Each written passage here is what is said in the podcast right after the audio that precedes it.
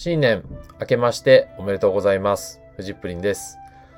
この声を聞いている皆様にとって、今日がまさに最高の一日で、明日からの一年間も今までで最高にハッピーな一年間になりますように、心からお祈り申し上げます。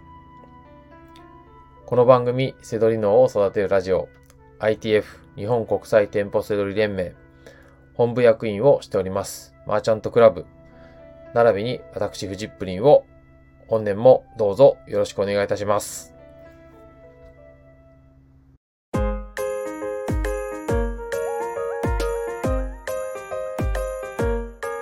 改めまして、ITF 日本国際店舗セドリ連盟のフジップリンです。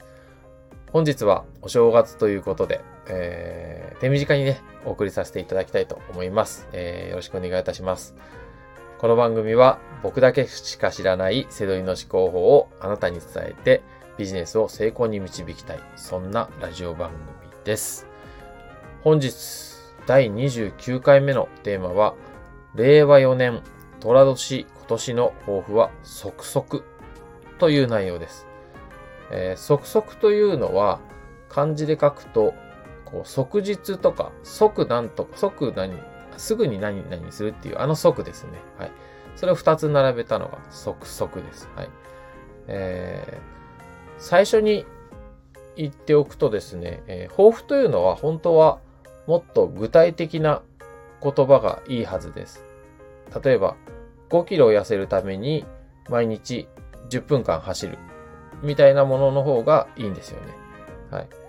漢字2文字というと本当はこう理念とかに近い感じなんですけど、まあ今年は、えー、これに決めました。あの、えー、即即の意味はですね、えー、2つですね。即決める。即行動する。まあ決断と行動ですね。はい。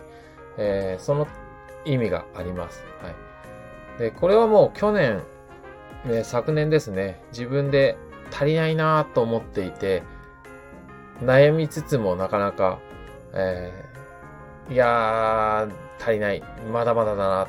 なんですぐ決められないんだろう。なんですぐ実行しないんだろう。なんて思いながらす、あの、そういう瞬間があったので、もう来年はこれに決めようって、えー、思ってました。はい。まあ、何名かの、あの、周りの身近の近い人にはね、えー、即速でいきますよなんていうふうにね、報告していたりとかしています。はい。えー、で、えー、まあ理念みたいなものなので、どう落とし込んで実践していくかが大切だと思います。はい。これはまあ僕の場合ですけど、参考にしていただけたらと思います。はい。えー、僕は、こう、仕事にしろ、プライベートにしろ、えー、ライフワークですね、すべてをこう審議体っていうふうに分けて考えていて、えー、ちょうどチャットワークというメモアプリがあるんですけど、まあ SNS ですね。メモアプリじゃなくて SNS ですね。それに、えー、そういった、えー、審議体のそれぞれの部屋を作っています。はい。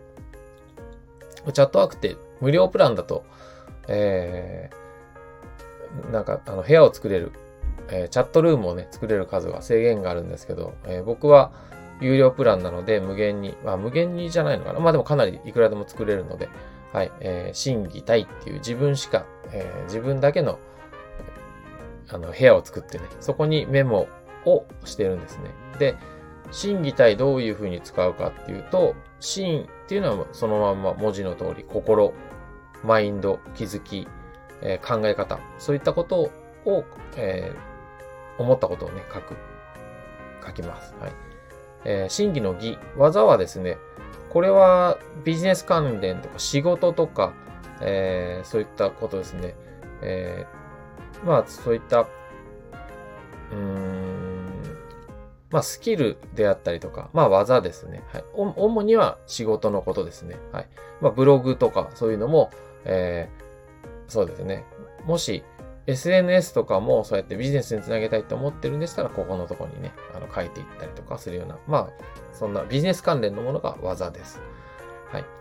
審議体の体は、そのままの通り体のことなので、健康だとか、えー、今取り組んでる品種、禁煙ですね。えー、そういったことも、えー、書いていったりとか、あとは、え、日々日課にしてるトレーニングですね。まあ、リハビリ、あの、手術をしたリハビリとかそういったことも含めて、体にまつわることをあの書きます。え、こんな風に、心技体に分けてね、え、考えているんですけれども、まあ、そこに書いて、ね、落とし込んでいくときに、えー、もう、やりたいこと、こうなりたいなっていうことはね、もうすぐに決めて、すぐに実行する。即速でやっていきたいっていうふうにやっていこうと思っています。はい。えー、ということで、今年の抱負は即速、えー、審議体に、えー、分けて考えて落とし込んでいくっていうのをやっていきたいと思います。はい。ということで、今年も、え、どうぞよろしくお願いいたします。え、本日の放送は以上になります。最後までご視聴いただきましてありがとうございました。バイバーイ。